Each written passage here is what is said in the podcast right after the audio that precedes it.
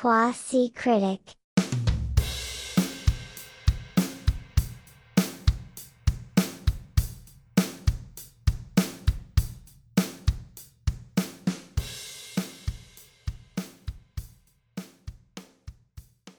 Bueno, no, no, no podíamos aguantar las ganas de eh, grabar. eh, en realidad sí, sí podíamos aguantar las ganas, pero eh, igual que hicimos, no sé, eh, decidimos eh, grabar este episodio de, de Thor, eh, Love and Thunder, que en realidad es como un, es como un homenaje a Guns N' Roses, ¿cierto? Es como un...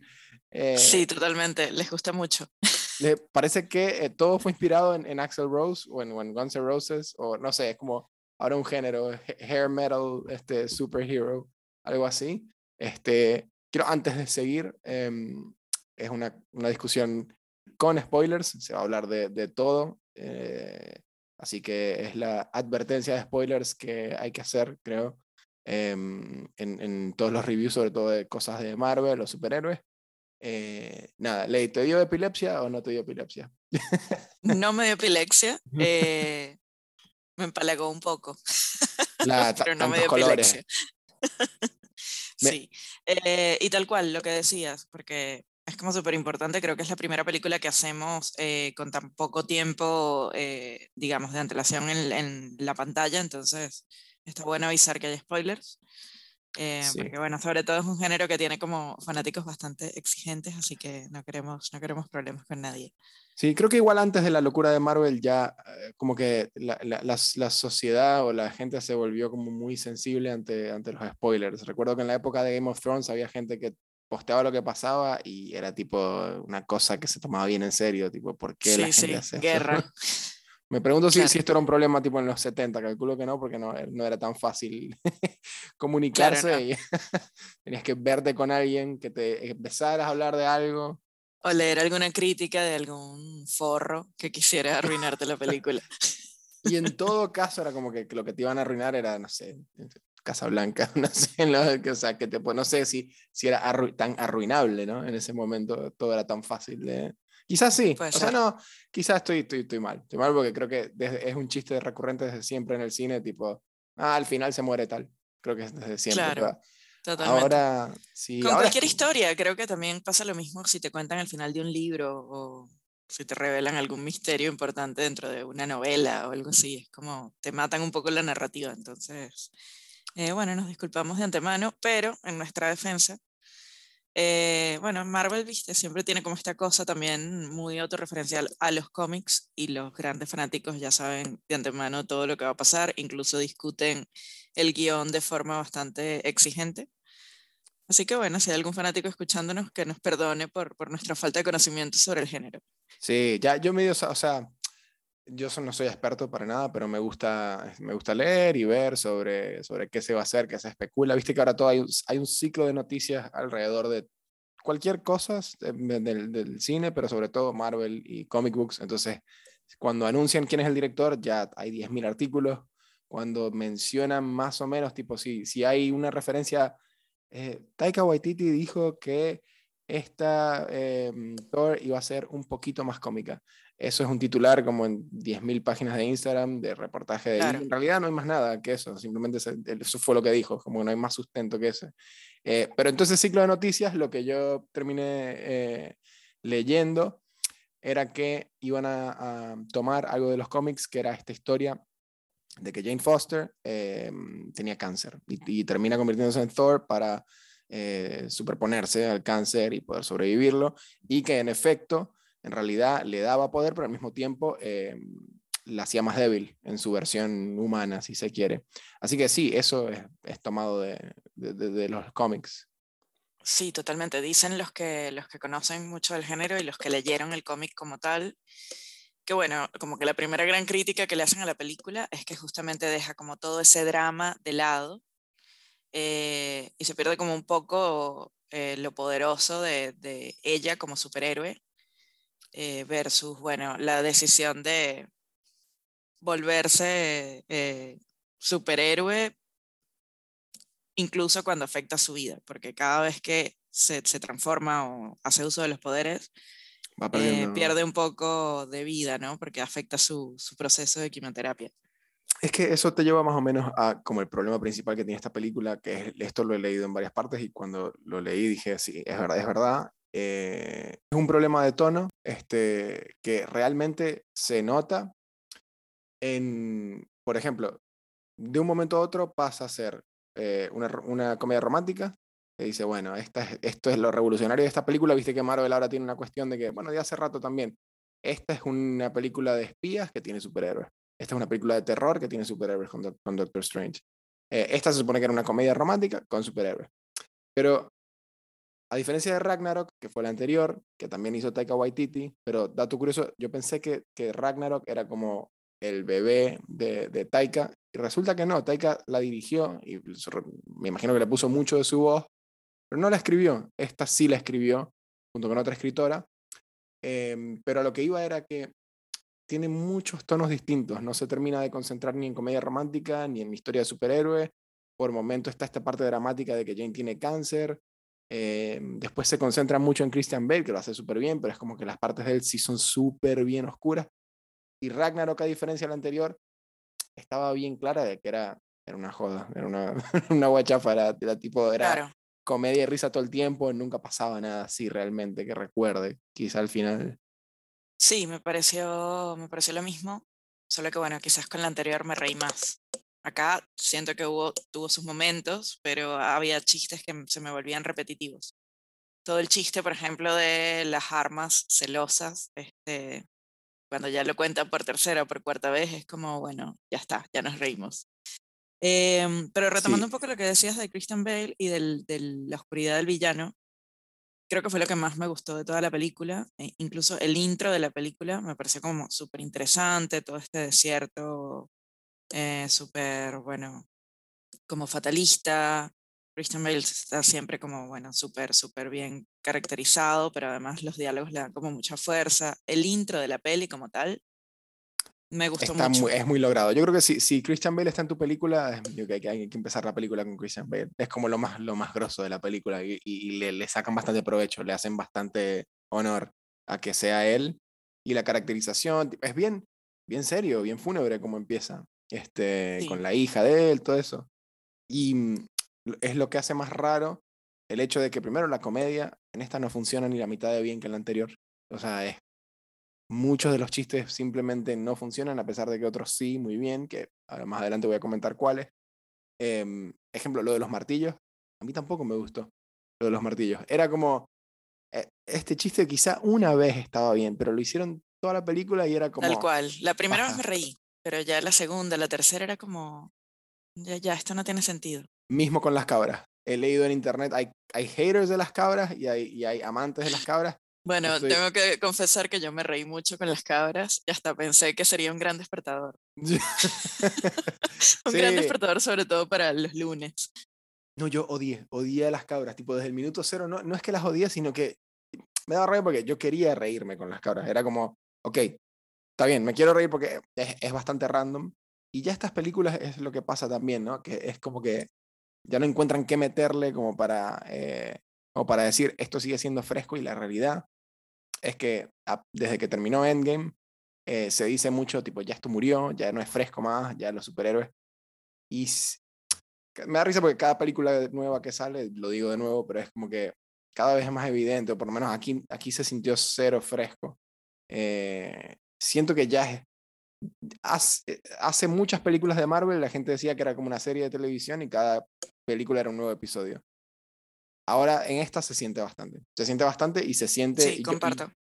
yo por lo menos sentí que ya no, en el cine sentí, ya no tengo que venir al cine a ver esto. Pues ya, ya, ya es otro episodio, ya puedo esperar. Tipo, ya no. Claro, totalmente. Comparto 100%. Siento que lo que, lo que valió, digamos, la entrada al cine este, es quizás poder escuchar justamente, Guns N' no Roses. sé, una banda como Guns N' Roses en ese, en ese estéreo, ¿no?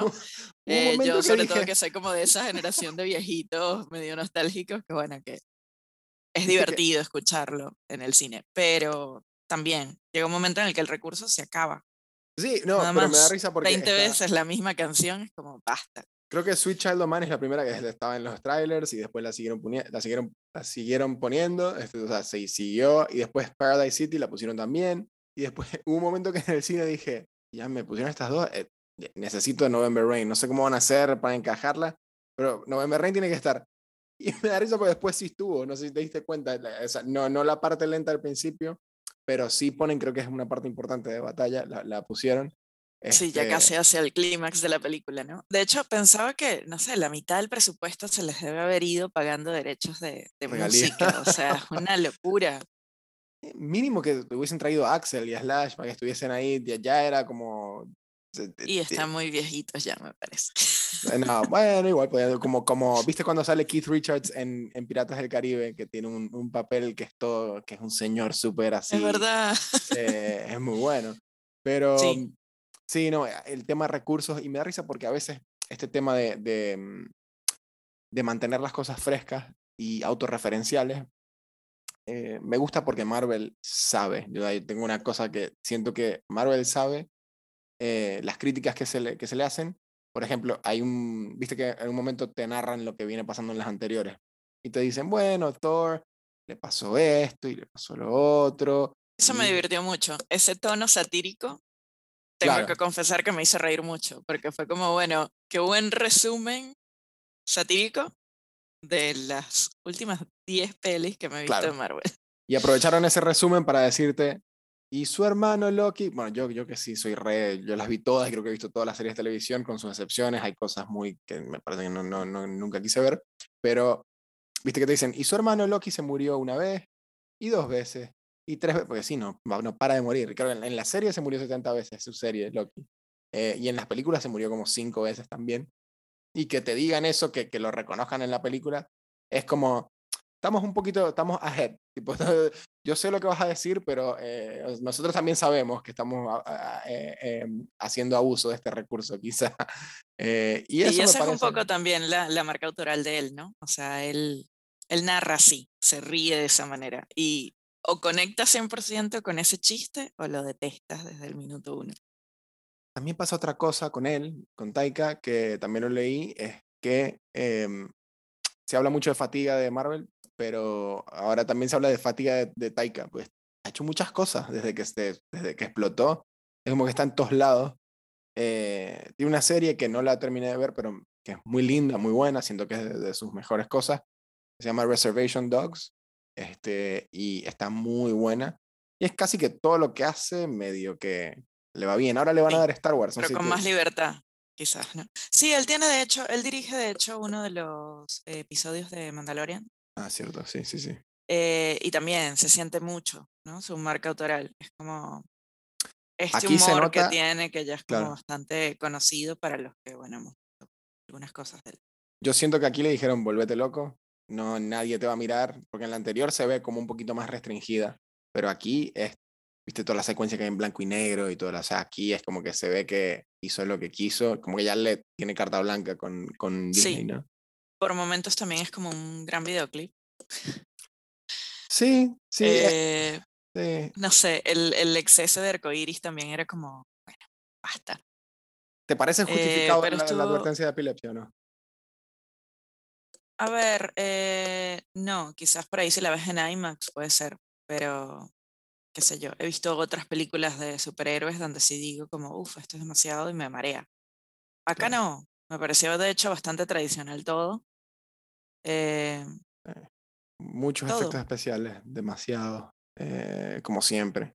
Me da risa porque ahora, eh, de nuevo, voy con el ciclo de noticias otra vez, se, se muestra tanto de cómo se hacen estas películas, de cómo- que los veía tipo a él y a Natalie Portman en el barco conversando y decía, es obvio que están detrás de una, o sea, se- que están en un set y atrás está una pantalla verde y todo lo demás, tipo, eh, me risa porque como se ve en las películas, todo creo que sucede en el, en el post con los efectos especiales, ¿no? Bueno, esa, esa parte creo que la, la deberías conocer más tú que, que yo, pero es lo que asumo. Es muy poco lo que... sí, sí, es, ya el recurso es demasiado obvio, ya todos lo conocemos. Igual, eh, hablando un poco de eso, de los efectos especiales, me divirtió verlo a él caracterizado en ese, en ese monstruo de piedras, ¿no? Eh, a mí me gusta cómo actúa él, así que, no sé, fue divertido verlo sí. actuar y, y dirigir otra vez, una vez más. Era como que algo que no esperaba, yo no había leído mucho sobre la peli, ni sabía mucho sobre la peli antes de ir a verla. Y, y bueno, me, me, tomó un poco por sorpresa esa parte. Sí, sí, ese personaje es muy bueno. Se hizo, se hizo mucho, mucho énfasis también en que volvía Natalie Portman, porque en, su, en, en, las dos primeras que ella aparece era un personaje medio interés amoroso, plain, nada del otro mundo. Y sí. dijeron, no, acá va a ser Thor, y después era como que... Eh, como, la pasó, se, se, ve que ella la pasó bien grabando, pero no, no tenía ningún tipo de, de, de ímpetu, de nada así, tipo de... Es que la peli no tiene fuerza directamente. Es no. como una historia bastante naif, en el que, no sé, te ríes por momentos, la pasas bien por otros, pero tal cual lo que decías, no sé si es una peli necesariamente para ver en cine, capaz y la veo también en la tele y bueno, conecto igual de la misma manera que haberla visto en, en pantalla grande. No sé si, si te pasó algo parecido. Sí, a mí me da cosa decirlo, pero es como, no sé si decir un refrito de, de Ragnarok, pero es como, sí, un poco sí, es como, bueno, estamos ya, ya, ya, la próxima ya que. Y es lo que iba con, con Taika, que es como, bueno, este, sabe lo que hace. Lo mismo pasó con James Gunn, que es como que se, se ganó la confianza de un montón de gente, denle todo. Entonces con Taika ahora está pasando eso y, y le van a dar Star Wars ahora también. No sé, puede salir bien, pero esta es otra cosa que me quisiera comparar con antes. Creo que este tema de que agarran a directores que se ve que como que le tienen la mano agarrada a cómo hacer para que una película le guste a los críticos, le vaya bien en taquilla, eh, satisfaga a los fans, haga todo. Dicen, bueno, no, Star Wars es tuya, te la, regalo. Sí, yo siento igual que, por ejemplo, en una, en una saga como Star Wars, quizás podemos ver un poco más de esa oscuridad que tiene él, como de esa de esa ironía que tiene él. Acá todo era como muy naif, ¿no? Este, pero bueno, también el, el, no sé, la narración estaba como llevada hacia eso. Creo que quizás por ahí, con una película como Star Wars, podemos ver un poquito de, de ese lado un poco más cruel de él, eh, que a mí particularmente es lo que más me divierte de su, de su forma de contar. Sí, esto sí fue muy naive y fue muy playful. Tipo, se ve que, viste que dicen que Adam Sanders cuando se va de vacaciones graba sus películas. como que se ve que como que la está pasando bien, es como que no, no, medio que está grabando y al mismo tiempo está de vacaciones. Acá está la Sí, hija de Crims que- Hems- la hija de Crims Hemsworth y está la hija de están los hijos de Taika también. Tipo a ese nivel de vamos a pasarla bien y, y- y contamos una historia linda, así se siente, muy sí, light. sí, se, se debe haber divertido, tal cual, tal cual. Em, una cosa que me hizo también un poco de ruido fue como eh, el chiste ridículo un poco de, de Zeus, que además, bueno, es Russell Crowe, es como, al principio es como muy divertido escucharlo hablando así, con ese acento, pero llega un momento en el que pasa de ser divertido a ser extremadamente ridículo. No sé si te pasó eso, era como ya, esto es too much. Ok, que quería, quería llegar a Zeus, porque tengo muchas opiniones sobre Zeus. Con Zeus me pasó, primero me encantó. o sea, eso sí que me dio risa. Primero porque es Russell Crowe, que es un actor súper solemne, que es tipo, soy gladiador, soy tipo, soy, soy el capitán de... Viste que Russell Crowe en algún momento le hicieron un chiste con esta película que él es capitán de mar y tierra, creo que se llama. Sí. Y decía tipo, estos niños de hoy o estos, esta generación de hoy que no sabe apreciar el cine, no sé qué. No sé si dijo algo de las películas de superhéroes, pero tiró tipo, dijo, no saben apreciar el cine. Y acá es como, bueno, Russell, eh, el cheque de Marvel te va a llegar de Disney, pero vas a ser un personaje ultra mega ridículo. Y el tipo lo hace, primero, es comiquísimo. Hizo muy bien el acento griego. Y lo que me, sí, muy gracioso. me pareció muy cool que Zeus hizo acento griego, que no, no, no, normalmente no, no se escucha. Sí, que ni se ni le dan cabida a eso, ¿no? Eso No lo estuvo en bien. cuenta. Eso estuvo bien. Y me, realmente me dio risa, pero lo que pensé fue, ok, si, si este es el nivel de ridiculez con el que vamos a trabajar, que Zeus tiene una... ¿Viste cuando bajas las escaleras que las bajas de una forma tipo... Eso me, me- era como ya too much, ¿viste? El, el- es, no es too much. Para mí, Too Much fue el dios de los vaos. Eso, esa, ahí fue donde yo... Bueno, ahí me reí, pero es un chiste tonto, pero me dio risa también porque fue como, como- bueno, ya está, esto no va a ningún No, lado. exacto, o Va sea, a es ser como- de ahora en adelante pura incoherencia. Ya, posta, el dios de los vaos, tipo, en serio, es como... eh, pero con Russell Crowe sentí como, ok, si este es el nivel de ridiculez que se va a manejar, entonces, que se maneje este nivel de ridiculez, pero quiero una película entera de Zeus y que sea una comedia 100%. Y no me importa quién tenga cáncer, ni, ni, ni quién está enamorado O por de lo menos quién. una escena extra con Zeus, ¿no? Eh, una post-título. Porque eso sí se sintió fresco, a pesar de que sí se sintió como lo que fue Jeff Goldblum en el anterior. Es muy tipo, eh, fue un checklist de cosas, tipo, ah, van al planeta este, hay todo un, un evento, ta, ta, ta. Aquí eran también un equipo, en el anterior eran Hulk, este, creo que también estaba el personaje Tessa, Tessa Thompson, Valkyrie, y estaba, estaba Thor, aquí son Thor, Natalie Portman y Tessa Thompson y, y Korg, que también estaba en el anterior, que sí es muy gracioso, él no deja de ser gracioso. Eh, pero a mí Zeus me gustó. me- o sea, sentí que era como algo fresco por el hecho de que ya lo único que le queda interesante a Marvel, me parece a mí, es el hecho de que ya como son Marvel, se pueden traer a quien quieran. Tipo, siento que, o sea, ya eh, no están muy lejos de decirle tipo a Leonardo DiCaprio, tipo, ah, mm, eh, que le den un papel cualquiera y lo haga porque no, bueno, sí, no, no creo que Leonardo DiCaprio acepte quizá algún otro actor, pero digo, es el tipo, Russell Crowe, nadie nunca se iba a imaginar que, que, que, que hiciera un papel menos así. Eh, Sí, sí, totalmente, totalmente. Creo que también pasa también por una cuestión de, de qué tan snuff eres. y no sé, no veo a, a Leonardo DiCaprio tipo cayendo en algo así, pero bueno, todo puede pasar. No, no, ¿qué, qué otros actores tipo Leonardo DiCaprio seguro no? Creo que es muy claro, sí, he escuchado que se lee los guiones tipo 10.000 veces antes de aceptarlos, entonces no, no creo que... Sí, es un tipo que además se involucra como productor en sus películas, este, mm, y creo que ya está en un nivel en el que puede aceptar solo lo que quiere. No es que Russell Crowe no, pero creo que bueno, tienen como otro approach, ¿no? Directamente se nota que este tipo fue a reírse, a A divertirse y, risa, y sí. se vaciló su personaje, Sí. además, tipo, de haber le- sido un rodaje muy cortito para él. Creo que fue em, Jennifer Aniston dijo algo de Marvel, tipo, dijo, no, estas películas no, no son... Y, y hay otra actriz, se me olvida ahora, pero que cada tanto sale, ya como que superaron eso, porque eh, con Scorsese fue el, el auge de qué opinan los grandes directores o los actores o actrices. Generemos controversia con Marvel. ya eso como que pasó un poco, siento que en cualquier momento Scorsese hace algo con Marvel y todo, es como que ya, ya, ya fue... Em, pero sí se siente la fatiga ya, es cada vez más, tipo, es muy, ya, ya veo muy difícil revitalizar realmente. Em, para mí quizá termina todo, no sé, ya ahí me hubiera otro tema muy, muy denso quizá a tocar en otro momento, pero para mí ter- termina todo consolidándose en televisión. Ya está, no, no hay nada más en cine, porque en televisión, en streaming, siempre va, el contenido siempre va a ser bienvenido y, queda todo ahí. Sí, puede ser. Eh, no sé, a mí también me pasó una cosa que me pareció como un poco incongruente de la película, aunque ya todo era bastante ridículo, pero este tema con, con el dios de la eternidad, era como un dios más allá de Zeus. Como que Sí. nada de eso estaba demasiado explicado. Después un amigo que sabe bastante de cómics, como que me explicó un poco el trasfondo de eso y dije, ah, bueno, nada de eso está en la película, ¿no? Como esta cosa de, de la eternidad como último En los cómics. ¿no? Creo que sí, se toma muchas Claro, libertades. Acá es como, bueno, no entendemos muy bien porque todo termina acá. Ya ya es como que hay un dios de la Pero bueno, libertad. ya está. Bien, está. Si, si hay un dios de la, libertad, de la eternidad, está bien. Hay 10.000 Claro, si hay un dios multiversos. vago, ¿por qué no puede haber un dios? hay un dios vago, ya. Si hay un dios vago, hay todo. Todo es posible. Y si Zeus es, y si ese es Zeus, también todo es posible. Pero Sí, no, lo, lo de reclutar gente, viste que Hércules, no sé si viste Ted Lasso, pero el, el actor que hace de Hércules es un personaje súper querido en Ted Lasso y eso es lo que me refiero con...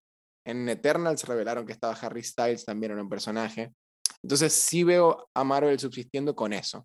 Tipo, Sí, totalmente. Con, con ese tipo de, de nombres, totalmente, sí, sí, sí. se traen a lo- alguien de... ya hace rato que lo está haciendo y, y claramente le funciona porque, bueno, seguimos yendo al cine a, a pochoclear y a ver. Sí, sí, se traen a alguien de BTS, por ejemplo, algo así, tipo gente súper eh, clave. Ahí la rompen con cierto target. Sí, obvio. Siempre van a apuntar a cosas así. O a Taylor Swift, algo, no sé si Taylor Swift ya, ya, ya están, están hit con la genera, con la con Gen, Gen Z, es Gen Z, ¿no? Este, los más jóvenes de ahora, siempre cambia, no sé. Lo- creo que es Sí, Gen sí, Z. sí. Pero sí, era idas y vueltas. Eh, eh, eh, tema romcom, eh, a mí el chiste de los martillos no me, nunca me dio risa, me pareció súper exagerado y súper tonto.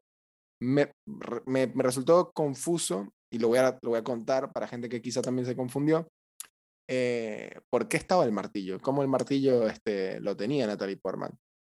el martillo, porque yo recuerdo que ese martillo lo recuerdo muy claramente en, en Endgame, cuando Capitán América lo usa. Y dije, pero ¿por qué está destruido el martillo si en Endgame lo tenía Capitán América? Y tuve que hacer un, poco de, de, repaso. Y claro, en Capitán América ellos viajan a los distintos, no, no viajan a multiversos, viajan al pasado, viajan en el tiempo y traen un martillo que está en perfectas condiciones, eh, no como el que usan ahora, que fue el que le destruyó la hermana de Thor en la película anterior, y ese martillo lo tiene Capitán América en, en, Endgame, pero luego él lo regresa. Esto lo tenía fresco en su momento, se me había olvidado. Él lo regresa, así que el martillo que se ve acá es el que el personaje de Kate Blanchett destruye en la anterior y acá se reintegra. Sin mucha explicación realmente, porque Jane Foster necesitaba, lo, la llamaba el martillo, fin. Era como eso. Además, en una especie de parque muy, muy balurdo. No, es el parque de eh, Asgard. Sí, pero... Eso sí, lo voy a defender. Lo voy a defender porque Ok, eh, ok. eh, ahí, lo que, ahí, ahí lo que sucedió es que también al final de Endgame, aquí estoy, el, el, el fanboy en mí sale a veces todavía a, a defender un poco. Está perfecto, El- lo que el- queremos. Al final de Endgame, este, Asgard, eh, bueno, al final de, de Thor la anterior, viste que Asgard queda destruida y lo que queda de Asgard está en, en la Tierra con la gente que queda, los ciudadanos que quedan, eh, y sí, lo hacen como una especie de atracción turística. Eh, entonces el martillo lo tienen ahí como para que la gente vaya y vea. "Oh". Eh, pero hay cosas de la continuidad como esa que sí me copan, que sí me gustan, que sí digo, ah, mira qué lindo. O sea, fue como. Sigan cuidando los detalles. Sí, y son como cuentos lindos, pero igual, es- no sé, es muy difícil. Es el tema del factor sorpresa. El factor sorpresa se, se- se está perdido y, no sé qué va a tomar para que lo recuperen. Viste que Kevin Feige es como la mente maestra detrás de, todo esto y, y quizá él tiene, en estos días escuché que ya sabe cuál va a ser el, el próximo Thanos, la próxima gran amenaza, eh, que va a ser como que todo apunte a algo, porque hasta ahora la fase 4 de Marvel está muy sin dirección, si se quiere. O sea, nada, no ha habido nada que uno diga, que tampoco era cierto, nadie se imaginó lo que iba a hacer esto cuando empezó, cuando salió Iron Man y todas estas películas en 2008. La gente decía, ah, mira, están conectadas, pero nadie pensaba que iban a, terminar en lo que terminó siendo, en lo que es hoy. Em, entonces quizá acá se está, está pasando lo mismo también, ¿no? Em, no sé si te pasó que con, ¿viste la película malísima que hizo Jared Leto, que hace un vampiro de Marvel? ¿Te suena? ¿Viste, viste trailers o algo? Mm, Morbius. Creo que no la vi. No, parece que no la vi. Bueno, el tema del- de, conexión y de que esto está conectado con lo otro, y multiversos, ta, ta, ta, En TikTok hay una publicidad que dice tipo, ¿sabías que, porque viste que este es Sony, no es Marvel? Y dice, ¿sabías que Morbius está en el mismo universo que un malo de Spider-Man, que por tema de derechos lo tienen? Y como que así están promocionando la película. Tipo, aquí hay un multiverso también, que es lo que intentó hacer Warner con Batman y Superman, y no salió muy bien. Pero es como, no sé, ya basta. O sea, es como, no sé hasta cuándo eso va a ser lo que va a seguir dando, digamos, si se quiere. Sí, totalmente. Em, ¿Qué opinaste de la parte en blanco y negro? la parte en blanco y negro. eh, bien, estuvo bien. Me, me divirtió ese, ese universo raro, además, como con muchas sombras. Este, la cápsula esa rara que, que tiene el, el, el carnicero de dioses. Eh, Me pareció divertida. Me pareció un poco de la oscuridad que quería ver en, en Christian Mm. Bale. Igual también, bueno, entiendo que decepcionó un montón de gente que conoce más del cómic porque es como que, de nuevo, cae en lo naif y en lo satírico, ¿no? En exceso. Al parecer este era como un villano súper importante en la Sí, saga. Bien caracterizado, pero aquí lo hicieron re genérico, a pesar de que él lo hizo muy bien y que Sí, él, él la remó con lo que le dieron. a él le chupa un huevo. Lo he visto en entrevistas y tipo, estoy seguro que lo hizo porque sí, le gusta trabajar con la gente y tal, pero no, medio que no se tomó para nada en serio lo que... Eh, algo que sí me sorprendió fue que en realidad todos estos actores los mandan como a un gimnasio súper especial para ponerse, para ponerse para el papel, pero Chris Hemsworth aquí cuando, cuando sale, le quitan la ropa, nunca había alguien tan entrenado y tan esculpido, tipo, eso sí lo tengo que, es, ah, pero aquí era exagerado, tipo, nunca vi a nadie así. O sea, aquí fue como que entrenó como nunca, me parece. Sí, puede ser, pero es, es un actor igual que tiende un poco a eso, ¿no? Todos sus papeles son así como súper Claro. masculinos, fornidos, no sé. Sí, sí, aquí me parece que fue ex- excesivo igual. Sí, no sé, ya podemos, si quieres, este, empezar a, a- a dar los pensamientos finales. Yo un poco extraño cuando se actuaba en, más en estas películas. Recuerdo que en la, en la primerita de Thor está Anthony Hopkins y tiene una escena que, tipo, se siente que está actuando. Es como una escena donde ahí el diálogo se siente actuado y logrado. No le recuerdo. ¿Qué hace? Es como que le quita todos los poderes a Thor, le dice, como que fuiste irresponsable, no sé qué. Ah, cierto, sí, sí, sí, sí. El, pero lo hace de una padre, ¿no? manera que, claro, que es, es Odín, es su padre. Lo hace de una forma que tipo extraña un poco eso, que aquí hay unas escenas que también le, le dejan a Christian Bale hacer eso, pero no, no sé, era como que no, no, no, ya era como, es como demasiado tarde y no y fue con, con un villano que terminó siendo genérico. Voy a darle mi, mi puntuación, estoy, estoy ansioso por la tuya, siento que va a ser bastante baja. Es difícil porque sí me entretuvo, pero yo le daría solamente una gaseosa y unos pochoclos. Este, no, no, no me pasaría de ahí. Yo le voy a dar el pochoclo sin la gaseosa. La pasé bien también, me, me divirtió. Además, bueno, como la primera peli que vamos a ver juntos en el cine desde que estamos haciendo el podcast y eso también fue como divertido, verla como en la misma experiencia, poder compartir cosas como de, bueno, de audio, ¿no? De, de experiencia, este, todo eso fue divertido. eh, pero sí, no le voy a dar más que unos pochoclos. Bien, ¿te gustó más que Doctor Strange eh, in the Multiverse of Madness o menos? Menos. ¿Te gustó menos? Hubo, hubo más que rescatar en, en la otra, ¿no? Sí. Sí, me entretuvo mucho más la otra. Me enganché más con la historia. Como te digo, la pasé bien y me reí un montón, pero eh, creo que fue una, una, una historia muy intrascendente, quizás. E-, Esa es la palabra. Con eso podemos cerrar. Fue una historia muy intrascendente.